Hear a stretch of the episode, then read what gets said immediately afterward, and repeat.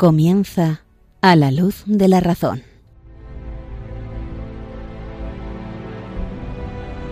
Dirigido por el padre Esteban Medina.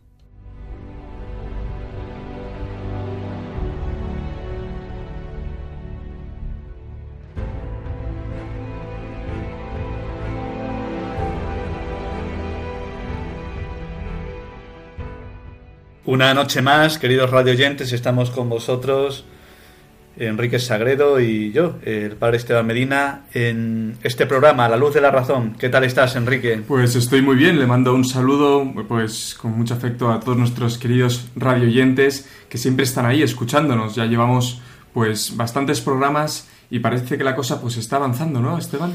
Así es, esperemos también que avancen eh, a la luz de la razón. Al final se trata en profundizar, en penetrar y ver que realmente la razón es luz, que está en armonía con la fe.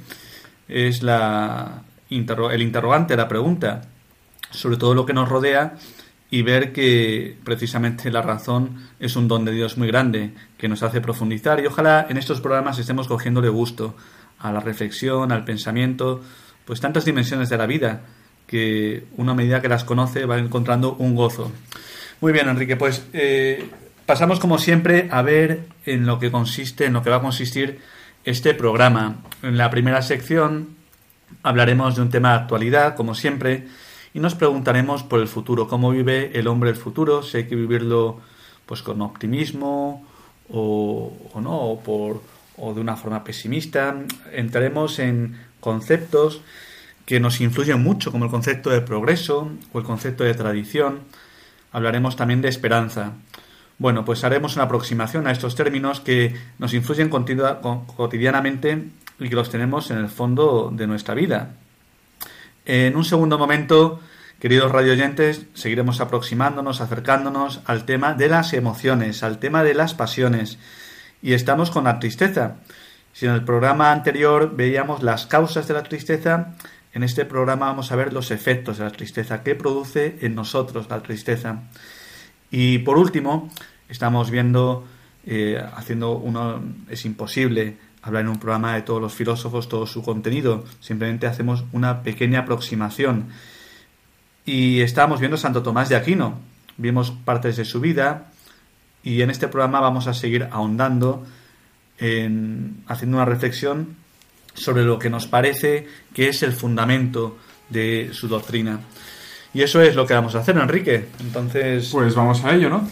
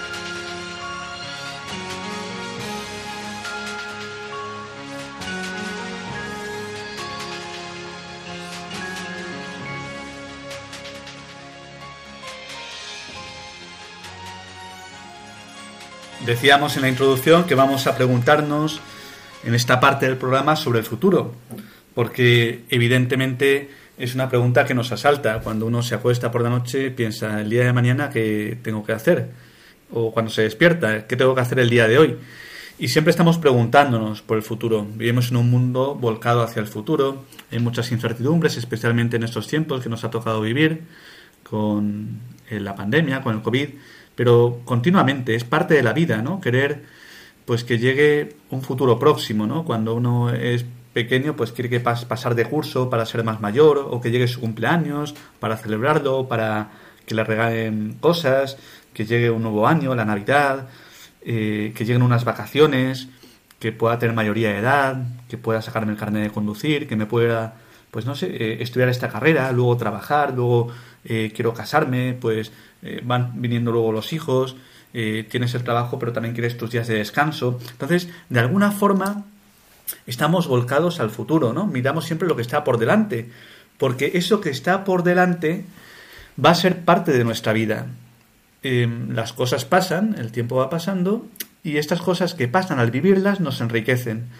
De alguna forma esta es una visión como que el hombre que permanece pero también está en camino hacia un futuro y, formamos parte pues de esto, tenemos cuerpo y alma y en cuanto que tenemos cuerpo pues también vamos avanzando, vamos avanzando. Entonces no se puede perder de vista la dimensión temporal del hombre y que ya digo que miramos siempre hacia el futuro, ¿no? Pues estamos siempre así. Hay un montón de circunstancias, ya digo, en la vida, pues seguro que tú, radio oyente, estás pensando eh, qué tengo que hacer el día de mañana, la semana próxima o el mes próximo o cuando eh, tenga vacaciones, etcétera. Eh, esto siempre está ahí, siempre. Y es algo que no se puede obviar, ¿no? Esto es parte de la naturaleza humana. Tú, Enrique, has tenido esta experiencia alguna vez, me imagino, Sí, por supuesto. Supongo que es algo pues, de todo el mundo. Y, ahí está también, eh, el otro día hablábamos de, en otra sección, pero hablamos del sufrimiento, ¿no? Y cuántas veces este futuro, este proyectarnos en esta incertidumbre de lo que va a pasar en nosotros, también provoca en cierto sentido una inestabilidad, ¿no? Un sufrimiento porque el futuro no lo tenemos en las manos aún, es algo que todavía no ha ocurrido. Por lo tanto, es algo eh, pues incierto eh, y que como que no nos pertenece en ese momento, ¿no? Y eso muchas veces nos hace sufrir. Por lo tanto, ese sufrimiento que decíamos que, que es el mal eh, presente, también podría ser en este caso el mal que, podría venir o, que en un futuro podría pasar. Así es. Siempre tenemos, bueno, pues lo que tú dices, eh, hay una incertidumbre, también una esperanza, y, aquello que esperamos que se cumpla, pues siempre nos da un, un temor también de que no se pueda cumplir. Pero hablando de esto, vamos a introducirnos en algo que tiene mucha relación con lo que hemos dicho, que somos hombres, mujeres volcados hacia el futuro, somos seres temporales, estamos en camino. Pues bien, por la fuerza de esta verdad ha cobrado mucha fuerza en nuestros tiempos, también por determinados filósofos, que citaremos, eh, entre ellos Kant, Rousseau, pues ha cobrado mucha fuerza la idea de progreso. Cuando uno piensa en un progreso, pues dice, qué bien, pues yo me acuerdo en el colegio antes, progresa adecuadamente, ¿qué quiere decir? Que estás mejorando, que vas hacia adelante. Y en ese sentido, en cuanto hay un crecimiento, si esto entendemos por progreso, pues perfecto. Todos queremos crecer hacia el bien, ¿no? Pues progresas en la vida espiritual, progresas en la vida intelectual, progresas en la vida afectiva, progresas en el deporte. Con este término ningún problema. Lo que pasa es que en los términos muchas veces se engloban unas cargas de significado que deforman eh, el término en su sentido original.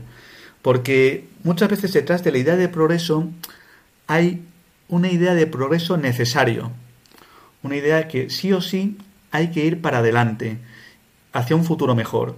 En ese sentido, es un progreso absoluto, sin condiciones, que excluye que puedan pasar también dificultades, que haya retrocesos, ¿no? En una sociedad progresista se piensa que siempre se va a ir hacia algo mejor, siempre hacia algo mejor. Lo que nos espera siempre es mejor que lo anterior. Y eso está en la mentalidad del hombre, entre otras cosas porque sí que se ha dado, de hecho, un progreso técnico. Esto es cierto.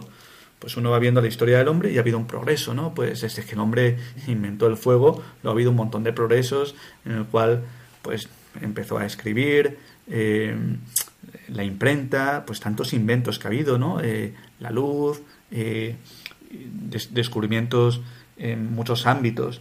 ¿no? Pues, y realmente sí que ha habido un progreso técnico, eso no, cabe duda, y un progreso hacia adelante.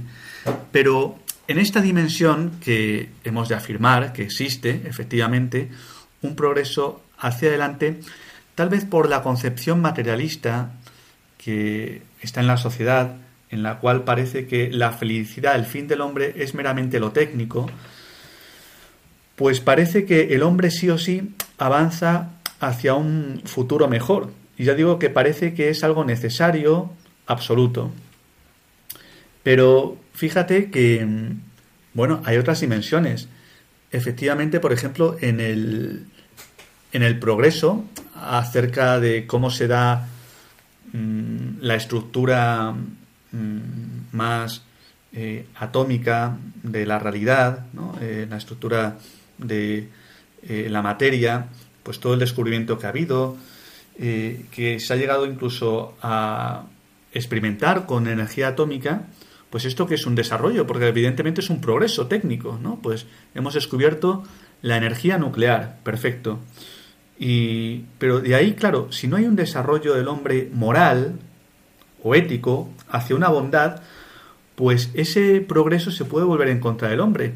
Y entonces algo que ya digo que puede ser un, eh, un desarrollo en el descubrimiento de cómo se da la energía nuclear, pues puede llevar a una bomba atómica y una bomba atómica que va contra el hombre. Y de hecho esto ha pasado, ¿no? Entonces, no solamente en el hombre, lo primero que tenemos que precisar es que no solamente cabe un desarrollo técnico y ya entonces, por tanto, ya es la perfección del hombre, ya es la finalidad del hombre. Si este desarrollo técnico no va a la par que un desarrollo moral, pues ese desarrollo técnico se puede volver en contra del hombre, ¿no? Pues, eh, no sé, pienso en el tema de eh, pues saber cómo funcionan las células del hombre, pues todo eso se puede convertir al final en pues utilizar células de embriones humanos para, para cosas que pueden ser en ese sentido un bien del hombre, pero se está utilizando el medio es un mal.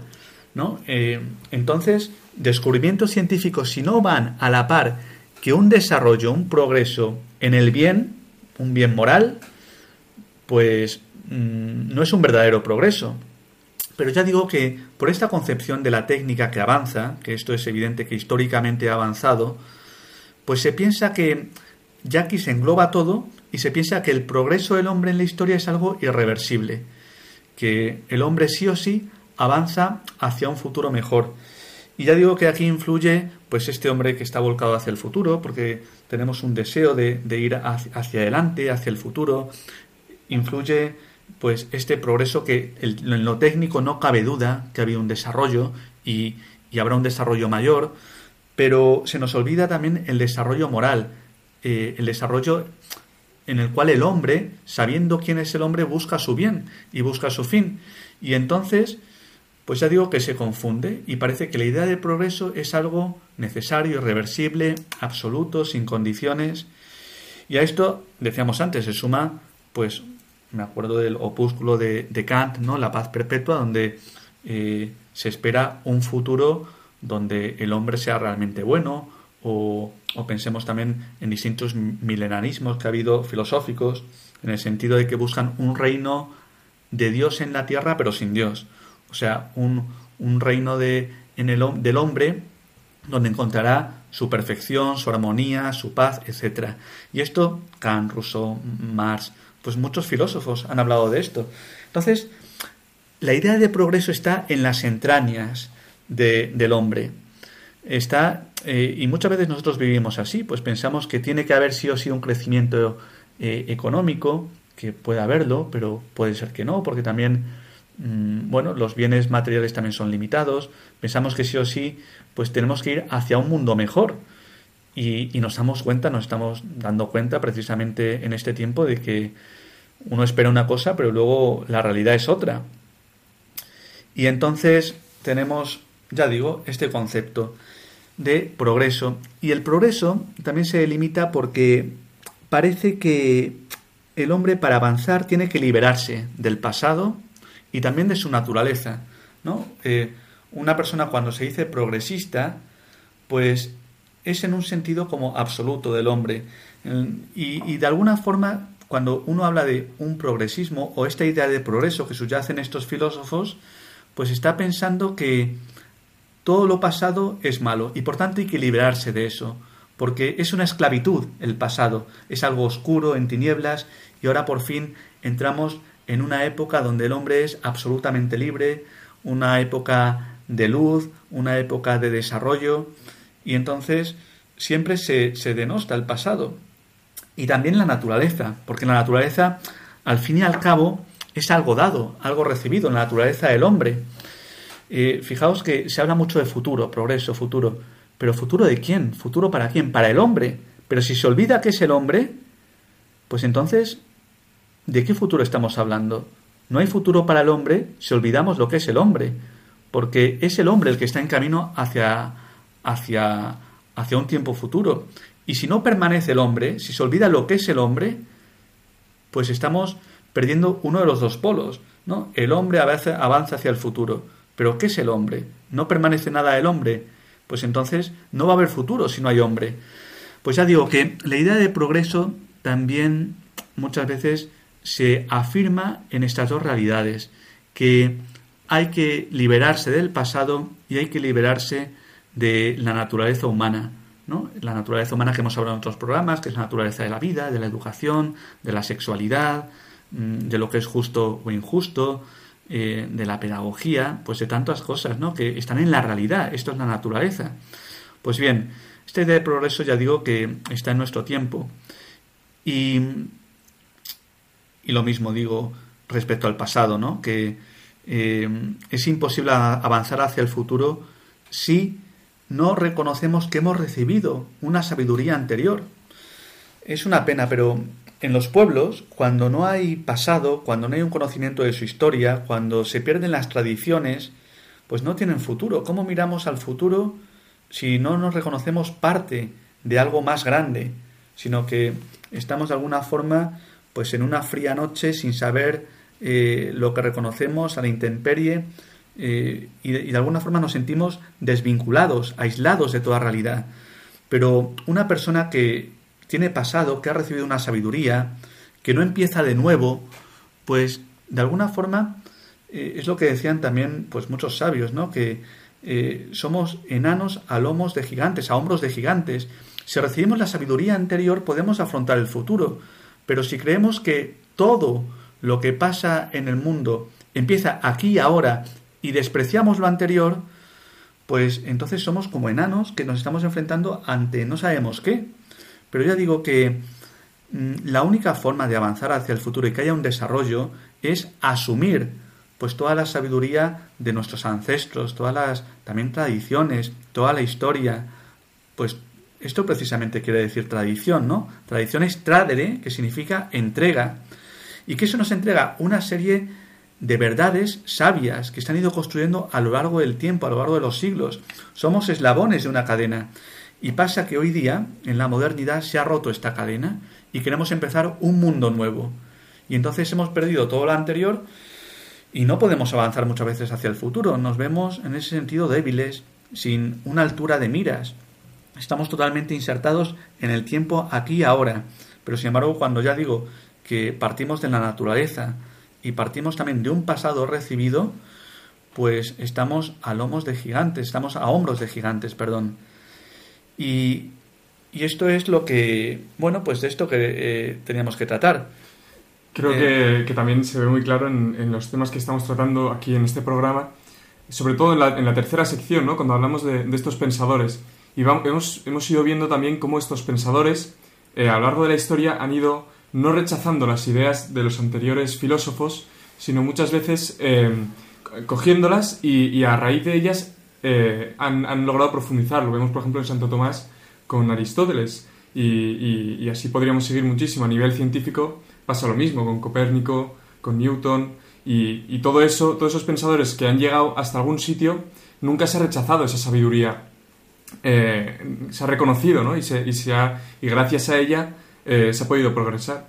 Y, es así como dices, Esteban. Hoy en día parece ser que, que este rechazo, este, este rechazo del, pasado, también del presente, eh, y que se mira solo el futuro, ¿no? Y este progreso que, para, que no se sabe muy bien hacia dónde, hacia dónde va, ¿no? Es un progreso, pero que dices, bueno, y si no, si no va dirigido a dignificar el hombre, ¿hacia qué va, no? Muchas veces solo a satisfacer eh, ese estado de bienestar, ¿no? ese progreso solo para, para estar bien, para que la vida sea más cómoda, pero cargándose todo lo anterior y cargándose lo que es la humanidad y el hombre.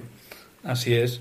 Y, y, tú lo has dicho aquí, o sea, una idea de progreso que desprecia la naturaleza, desprecia lo anterior, y entonces cuando hay un movimiento hacia algún sitio, siempre hay un punto de partida y un punto de llegada.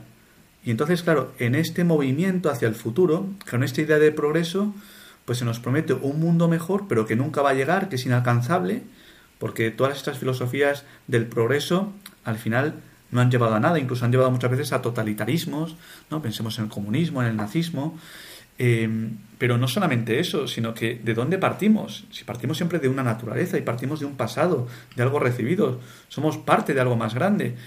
Entonces, esta idea, ya digo, de progreso desvinculado de lo que es lo recibido, eh, de una tradición, un progreso desvinculado de una tradición, pues al final es el suicidio, el suicidio eh, en tantos ámbitos.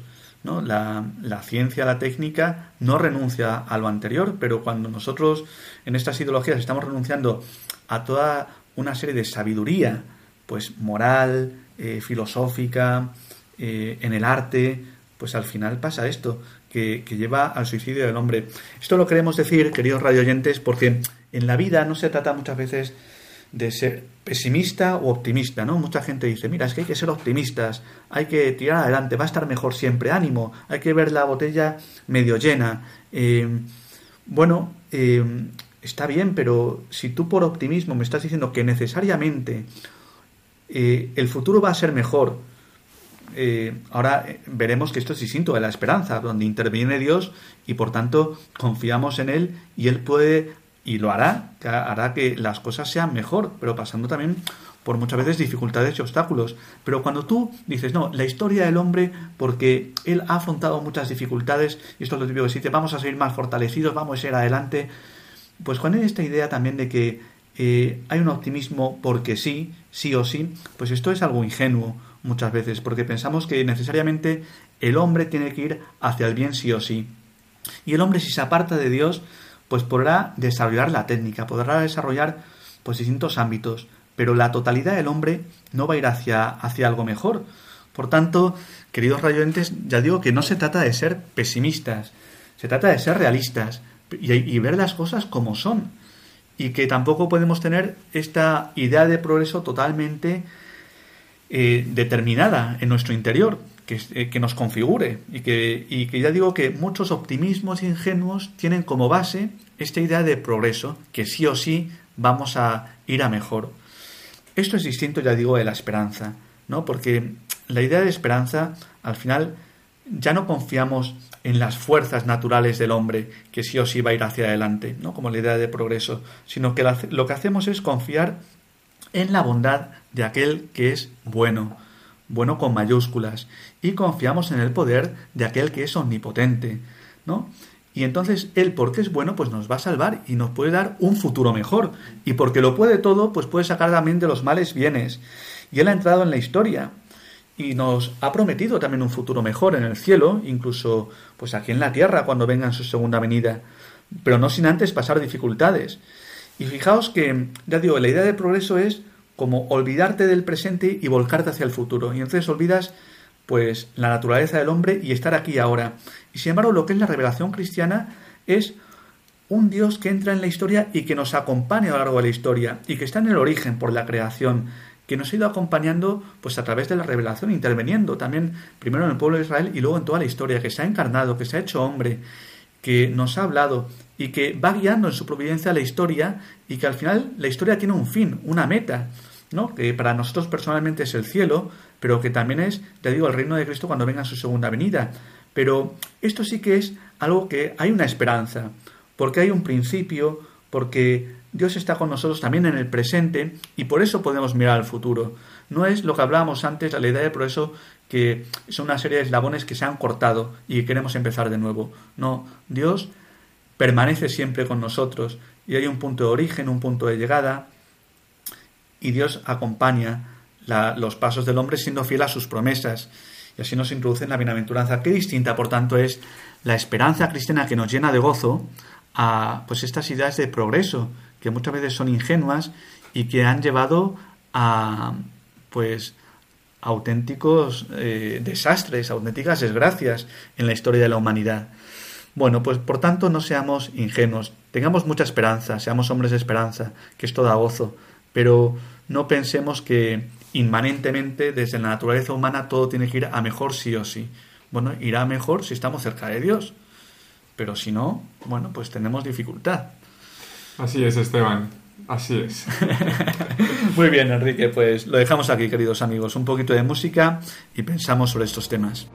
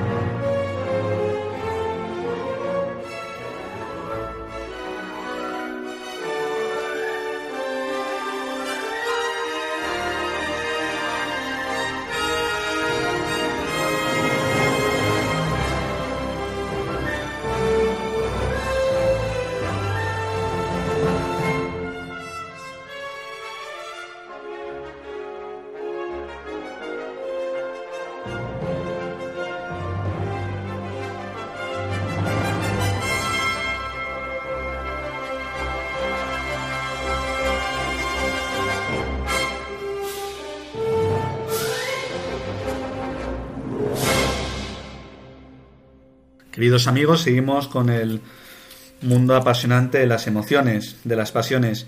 Y vamos a ver en esta sesión los efectos de la tristeza, que produce en nosotros la, tristeza. Y entre ellos está que cuando alguien está triste,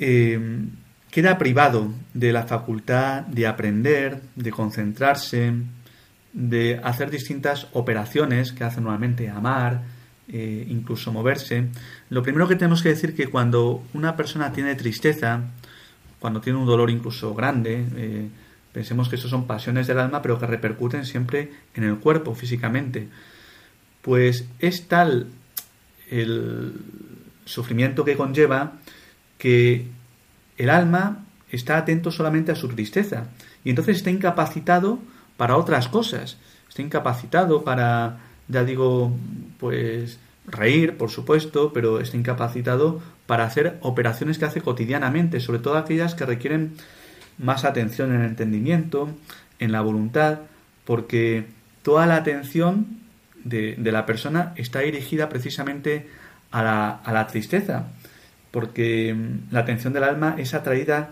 fuertemente ante este peso, porque la tristeza ya hemos dicho que consiste en un mal presente, y este mal presente repercute físicamente en lo profundo del alma, ¿cómo? Pues repercute sobre todo con una pesadumbre de ánimo. ¿no? Una persona triste, pues lo que pasa es que nota como eh, el ánimo lo tiene agravado en el sentido de que hay una gravedad como un peso, un peso en el alma. Y entonces, por este peso, le impide disfrutar de aquello que quiere, de aquello que ama.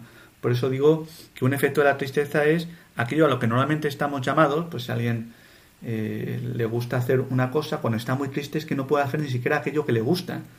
No puede, porque el alma queda, ya digo, como con un peso, queda de alguna forma encogida.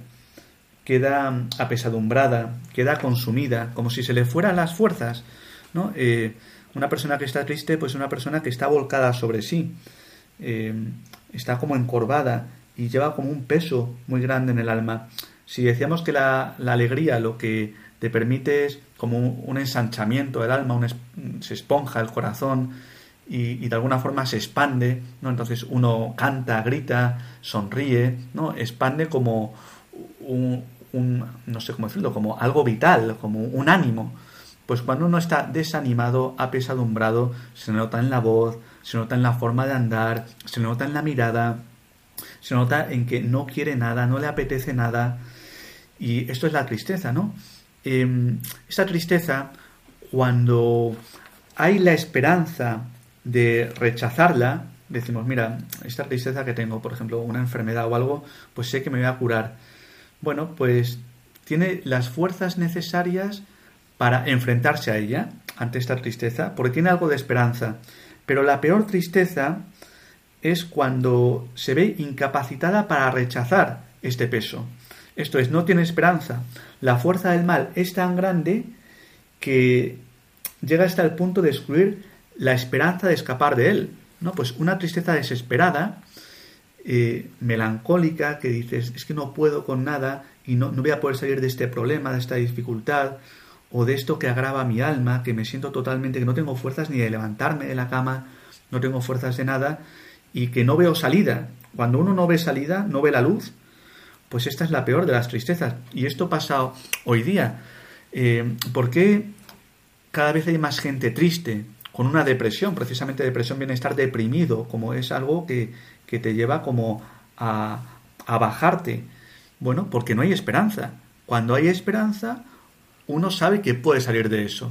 Y esa esperanza la da en último término Dios. Aunque también hay otros motivos naturales que nos llevan también a salir de tristezas. Pero un mundo sin esperanza es un mundo que irremediablemente va a una tristeza en sentido angustiosa. Porque no hay salida. Sin esperanza no hay salida. Y esto lo vemos cotidianamente. Enrique, tú nos podrás hablar también. Sí, pienso que sobre todo lo, veo mucho. Bueno, en realidad lo veo en todos lados, pero eh, tengo más la experiencia como del, del colegio, ¿no? Que hoy en día eh, ves muchísimos niños, basta ir a la puerta de, un colegio, verlos salir, muchos niños cabizbajos, tristes, eh, con muchos problemas, ¿no? También eh, veo que en la educación pues ha ido, esto se está como difundiendo mucho, el, hecho de que haya pues gente ayudándolos en este aspecto, precisamente por eso, porque si están tristes y deprimidos, no pueden estudiar bien, no pueden aprender. Y, y, esto hay que darse cuenta en la educación para, para, saber, pues, tirarlos para arriba, ¿no?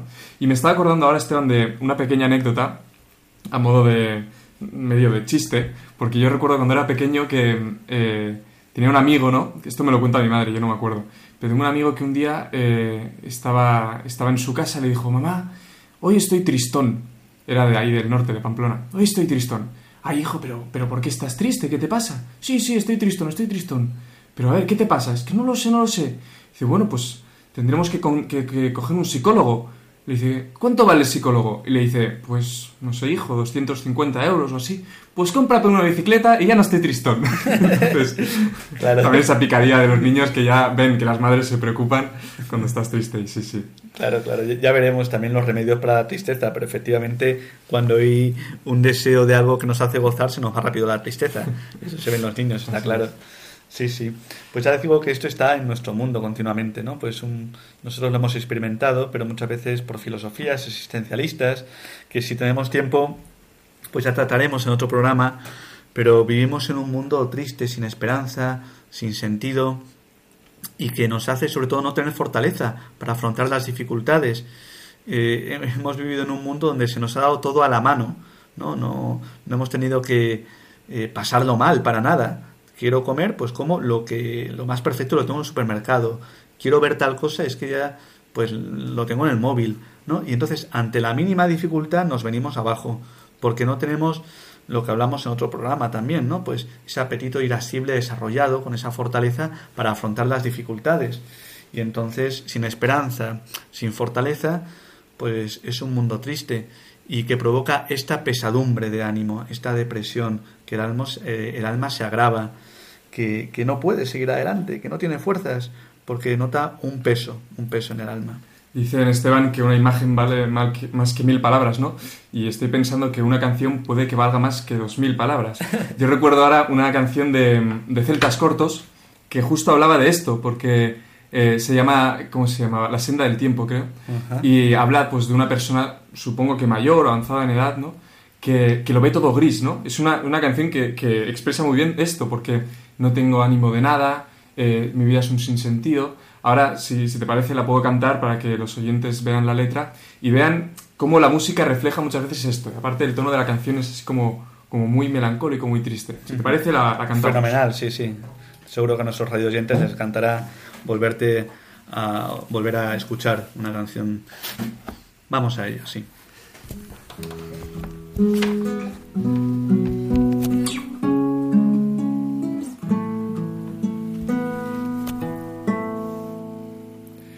Veces llega un momento en que te haces viejo de repente, sin arrugas en la frente, pero con ganas de morir. Paseando por la calle, todo tiene igual color. Siento que algo hecho en falta, no sé si será el amor.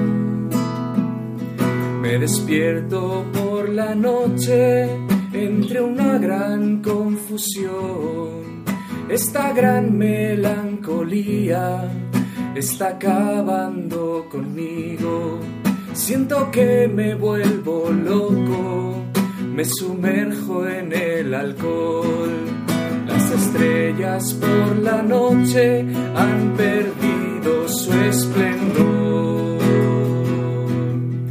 buscado en los desiertos de la tierra y del dolor y no he hallado más respuesta que espejismos de ilusión. He hablado con las montañas de la desesperación. Su respuesta era solo el eco sordo de mi voz. Bien, pues así termina, Esteban. Buenísima, Enrique. Súper bien interpretada, como siempre.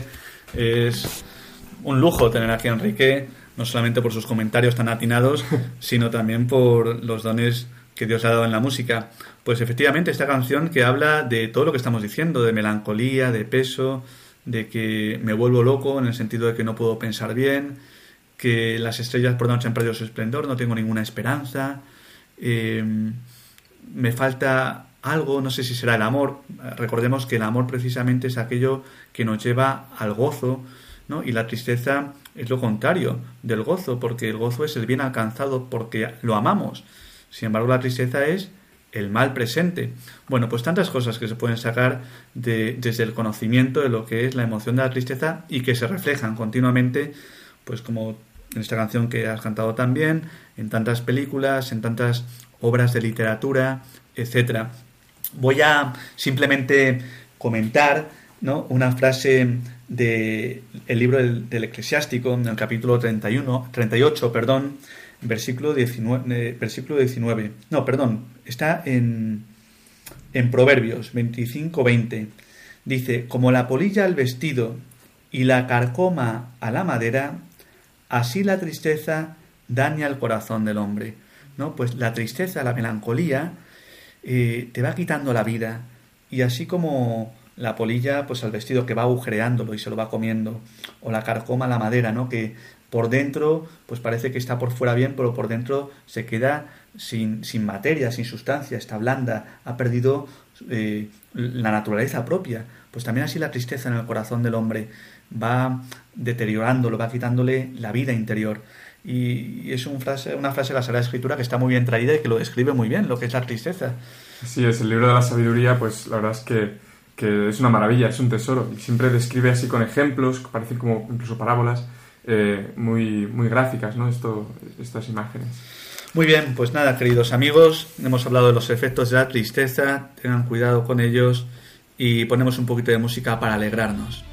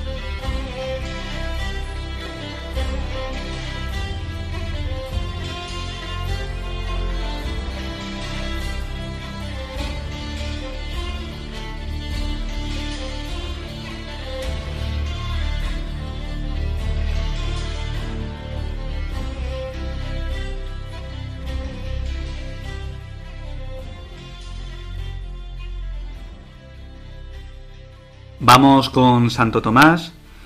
Como decíamos en el anterior programa, estamos hablando del más santo de los sabios, el más sabio de los santos.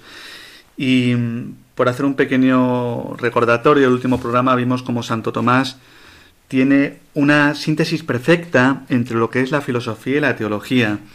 Él distingue, pues, un saber y otro, pero entiende perfectamente que para hablar sobre Dios necesitamos también hablar de Él con unas herramientas filosóficas, con unas herramientas racionales. La teología no es algo totalmente extraño a la filosofía. Precisamente cuando hacemos teología, una teología profunda, pues también estamos empleando la razón, con una capacidad de abstracción grande, con un gran raciocinio, con una gran penetración. Y la filosofía, que abarca eh, todo el ámbito de la realidad, la totalidad de la realidad, pues no puede cerrarse a, la teología, no puede cerrarse a aquello que Dios ha revelado. Evidentemente desde ella parte desde el mundo creado, desde lo sensible, y no puede llegar por sí misma hacia cosas que Dios ha revelado, como la Trinidad, etcétera. Pero sí que está abierto, eh, hay una apertura, y de alguna forma eh, no está ciega ante una revelación de Dios. No dice, mira, esto Dios lo ha revelado, yo eh, me tapo los oídos y hago una filosofía al margen de Dios. Esto no lo hizo Santo Tomás nunca. Eh, y entonces hemos de entender esto, que para Santo Tomás la filosofía y la teología son distintas, pero están muy unidas, muy unidas. Y junto con esto hablábamos también de la razón profunda por la cual coge Aristóteles. Muchas veces se nos dice, no, es que él asumió la última novedad desde más un plano histórico.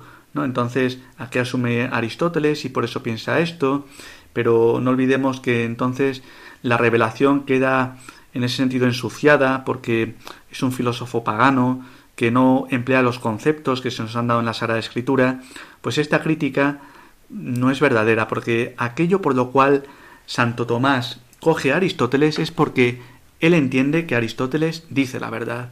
O sea, si Aristóteles no hubiera dicho algo verdadero, Santo Tomás no lo hubiera cogido aunque hubiera sido la última novedad, aunque hubiera sido eh, algo pues que en ese momento podía tener una atracción, ¿no? Simplemente Santo Tomás coge muchas cosas de Aristóteles porque son verdaderas, porque él cree que verdaderamente la realidad está eh, configurada en torno a los dos principios de acto y potencia. Esto lo tiene asumido totalmente Santo Tomás y por eso también coge muchas cosas también pues de San Agustín, etcétera, pero él lo que integra es lo verdadero. Le da igual quien lo diga en ese sentido. Mm, ¿no? Él integra lo verdadero. Coge a Aristóteles porque es algo verdadero. recordemos también que Santo Tomás entra en la orden de mendicantes, ¿no? Pues una orden muy fiel al Evangelio, ¿no? Una orden que vive pobremente, pero que también tiene esta función de evangelizar a través de la predicación. Son predicadores eh, fundada por Santo Domingo precisamente frente a la herejía albigense, ¿no? pues que también recibe los cátaros de los valdenses, también una interpretación de la Sagrada Escritura donde parecía que la pobreza por sí misma era aquello que salvaba y que se sentían con la obligación de denunciar a la Iglesia y Santo Tomás, especialmente pues los dominicos, también franciscanos, estas órdenes mendicantes, pues con una radicalidad evangélica que les lleva a vivir pobremente, no viven desde la soberbia, viven desde la sencillez y desde la humildad.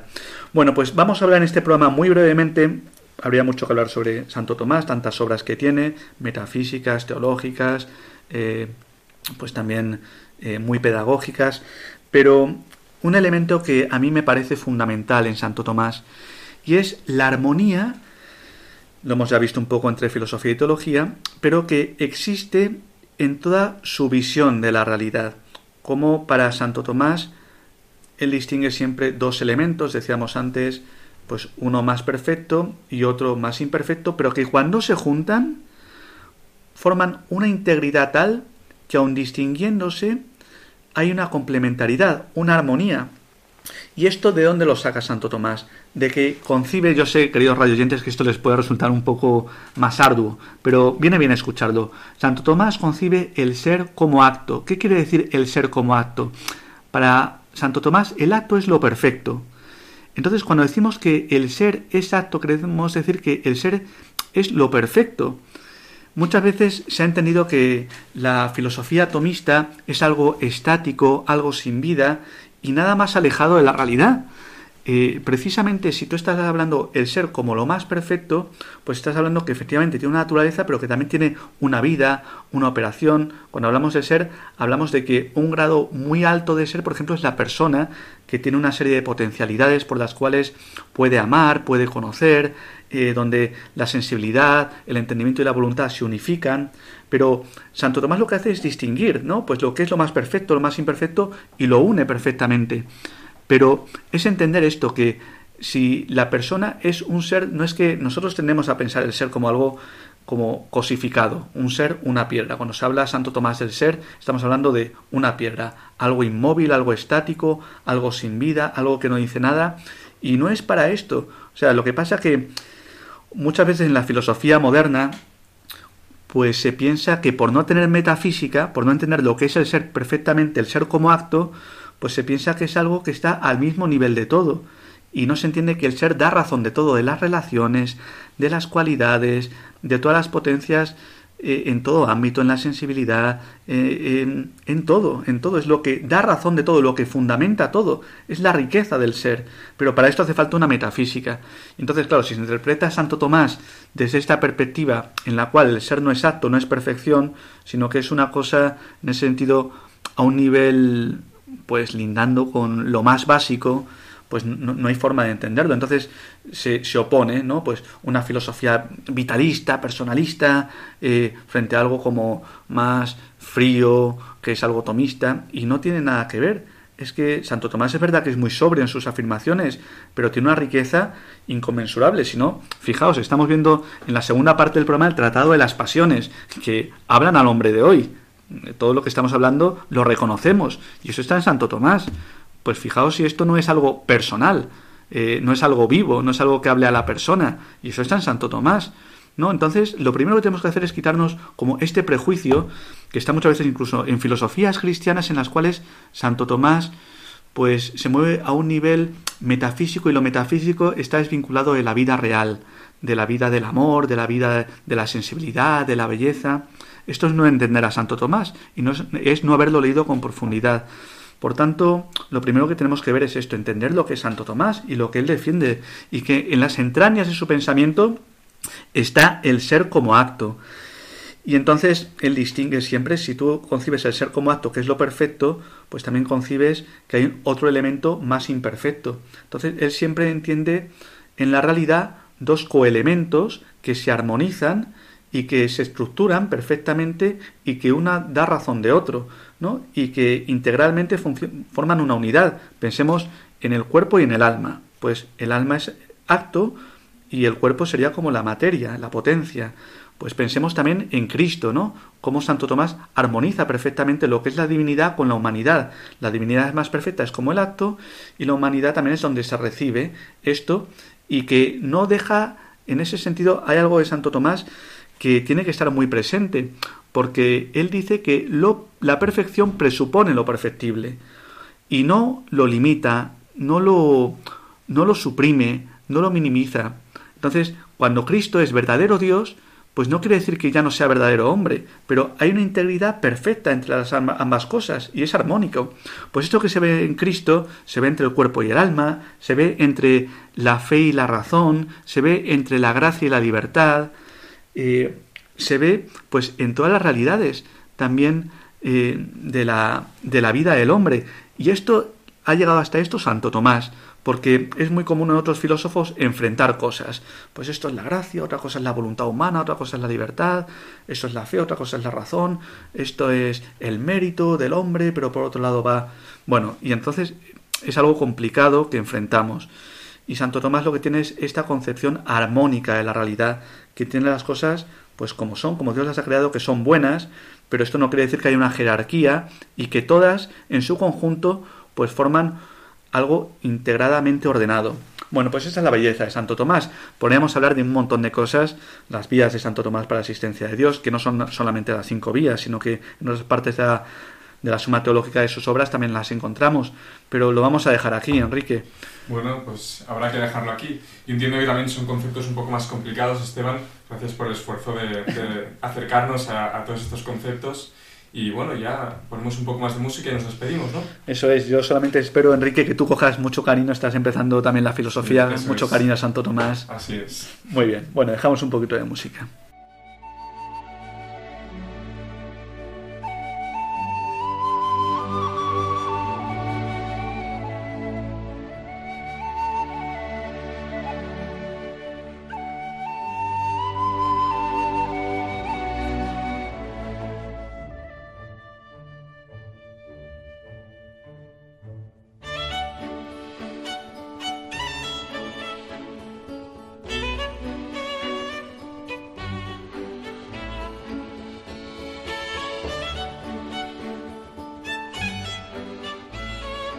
Noche más hemos estado con vosotros, Enrique Sagredo y servidor, aquí en A la Luz de la Razón. Esperemos que hayan pasado un rato no solamente entretenido, sino sobre todo que nos haya hecho conocer más ámbitos verdaderos, a la luz de la razón, ¿cómo no? Yo no sé cómo lo habrán pasado nuestros queridos oyentes, pero sin duda tú y yo, Esteban, eh, lo pasamos fantásticamente aquí juntos. Eso Eh, es. permíteme contar un pequeño chiste, se me ha ocurrido ahora justo en los momentos de música. Eh, permíteme que lo cuente. Es un, son dos amigos y, un amigo le dice a otro, oye, oye, me he enterado que National Geographic regala un millón de euros a quien encuentre el animal más raro. El animal más raro, pero, pero ¿qué dices? Es fantástico. ¿Pero cómo, cómo lo hacemos? Le dice, no sé, puedes ir solo o te acompaño. Muy bien, muy bien, pues nos vamos entonces a despedir con alegría, como no, y, y con este chiste tan, tan divertido. Sin más, nos despedimos, les digo, la dirección de correo electrónico, a la luz de la razón arroba radiomaria.es. Repito, a la luz de la razón arroba radiomaria.es. Esperamos sus sugerencias, dudas y muchas gracias, queridos amigos, por acompañarnos una noche más.